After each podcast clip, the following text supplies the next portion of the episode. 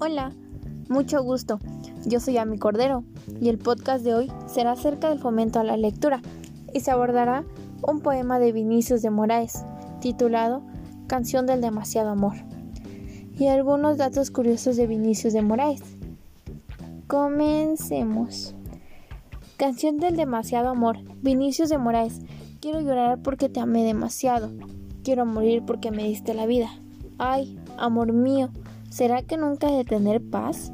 ¿Será que todo lo que hay en mí solo quiere decir saudade? Ya ni sé lo que va a ser de mí. Todo me dice que amar será mi fin. Qué desespero trae el amor. Yo que no sabía lo que era el amor, ahora lo sé. Porque no soy feliz. Este, uno de los tantos poemas de Vinicius de Moraes, que tanto me ha llamado la atención. También, como siguiente punto, daré mención de algunos datos curiosos de Vinicius de Moraes. 1. Fue elegido para honrar a cada una de las nueve mujeres. Sí, escuchaste bien. Se casó nueve veces, con las que compartió los momentos de su vida.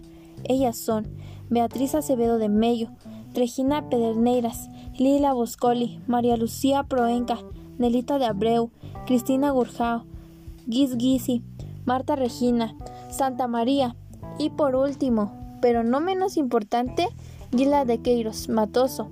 2. Vinicius tuvo cinco hijos llamados María, Georgina, Luciana, Susana y Pedro.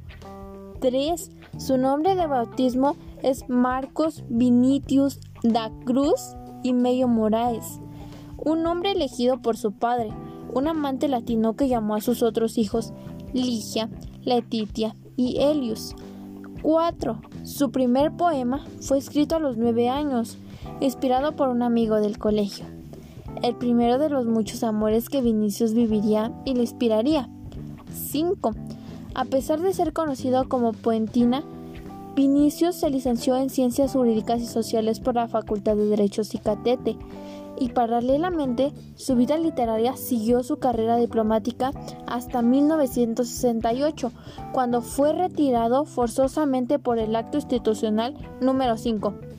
Además, también trabajó como compositor, intérprete, dramaturgo, abogado, periodista y poeta. Ha llegado la hora de despedirnos. Hasta aquí los datos curiosos de Vinicius de Moraes y su poema titulado Canción del demasiado amor.